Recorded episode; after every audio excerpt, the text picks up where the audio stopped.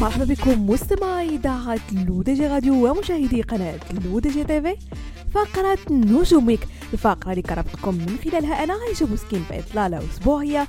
آخر أخبار نجوم الساحة الفنية الوطنية والدولية. وبداية مستمعين مع الممثلة المغربية دنيا بوتازوت والتي سببت مشاكل الحصول على تأشيرات السفر شنغن في إلغاء جولات عروضها المسرحية الخاصة بفرقتها بيلكا فنون وكشف مدير أعمال الفنانة دنيا بوتازوت أنه كان في رحلة عمل بالديار الأوروبية من أجل الوقوف على الاستعدادات الأولية وتنسيق برامج جولات فرقة بوتازوت المسرحية التي كان من المقرر أن تحط الرحال بدول عديدة قبل أن يتفاجأ بمواجهة أعضاء الفرقة لمشاكل على مستوى الحصول على التأشيرات وحجز مواعيد لإيداع الملفات عن طريق بعض الشركات. وأثارت هذه الحادثة غضب الممثلة بوتازوت لكونها أعاقت أعمالها الفنية. من الجدير بالذكر أن دنيا تسجل حضورا قويا خلال شهر رمضان من خلال المسلسل الدرامي الشهير المكتوب في موسمه الثاني والتي سيعرض عبر القناة الثانية. وننتقل مستمعين للمغني المغربي زهير باهوي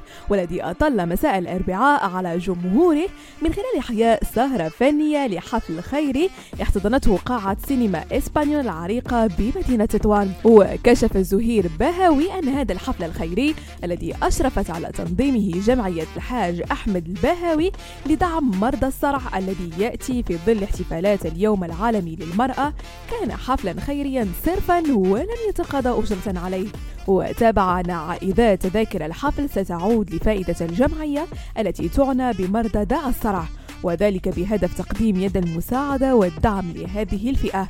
وأفاد ابن مدينة تطوان بأنه عندما اقترحت عليه الفكرة رحب بها كما شكلت فرصة للقاء محبيه بمدينته الأصلية. ونختم مستمعين فقرة نجوم week ب rappeur المغربي شوبي العضو السابق في فرقة شايفين والذي عاد بعد غياب طويل ليطرح track جديد تحت عنوان Power يوم أمس الخميس وذلك على قناته الرسمية في منصة يوتيوب من الجدير بالذكر أن هذا ال track هو الأول ضمن ألبوم شوبي الجديد والذي سيكشف عن باقي أغانيه هذا الأسبوع.